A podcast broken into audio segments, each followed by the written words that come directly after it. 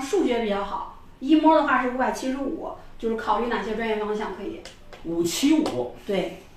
首先呢，这个同学的分数呢，基本上就是说，呃，是一本线上七十多分了。七十多分的时候，这个时候一个男孩子，我倒是觉得这个时候因为七十多分嘛，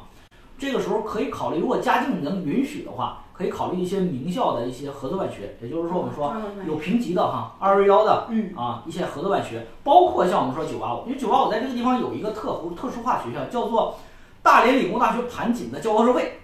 啊，就特别长，大连理工盘锦分校区教高社会。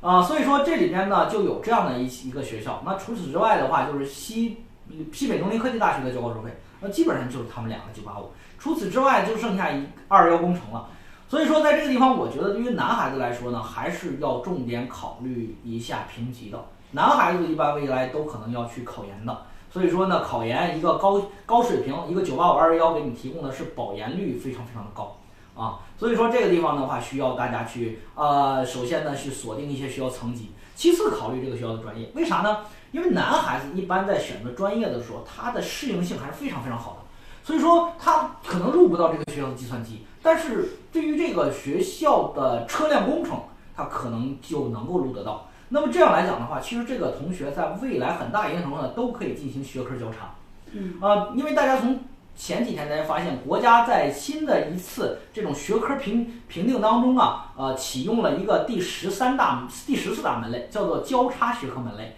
其实国家在很大一定程度就是在未来培养交叉性的人才啊。比如说你学的车辆工程，其实你本身还要学计算机专业、计算机课程啊。那么，直到你研究生阶段，具体是往哪个方向发展了，是不是？你比如说你往新能源方向发展，那么你肯定要学智能汽车的控制，那本身就是自动化的专业。所以说这里边信息交叉，你未来的发展也会很宽阔。所以说我觉得呢，一个男孩子还是要务实一些啊。一个呃，无论你进入到国企也好，还是进入到我们说的一些大城市的一些五百强企业也好，它其实人事资源、人力资源在呃在选人的时候，他在 HR 的最开始筛选的时候，还是比较重视你的学校层次的。所以说我们男孩子呢，还是我觉得毕竟养家糊口嘛，还是要务实一点，好不好啊？